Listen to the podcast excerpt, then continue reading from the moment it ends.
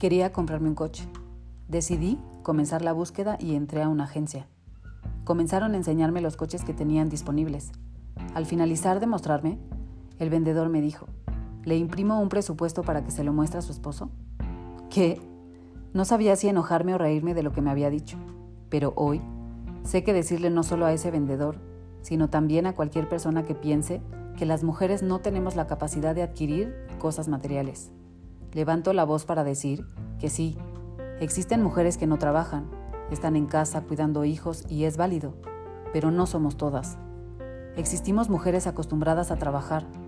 No saben la cantidad de mujeres que tengo a mi alrededor que son la principal o única proveedora de su familia, y eso me hace estar muy orgullosa de ellas.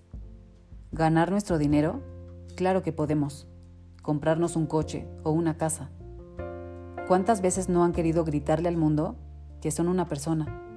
Fuerte, trabajadora, inteligente, independiente y hermosa sin tener que ser una talla cero.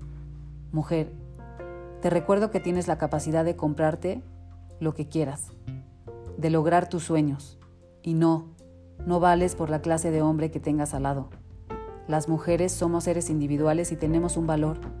No te sientas vacía por no ser madre, no mueras por no tener pareja.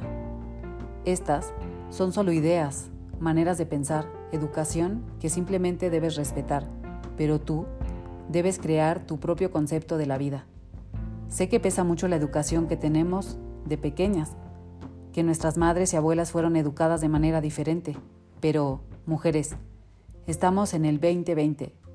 Tenemos la obligación de mostrarles otro lado a nuestras hijas, sobrinas, hermanas y amigas.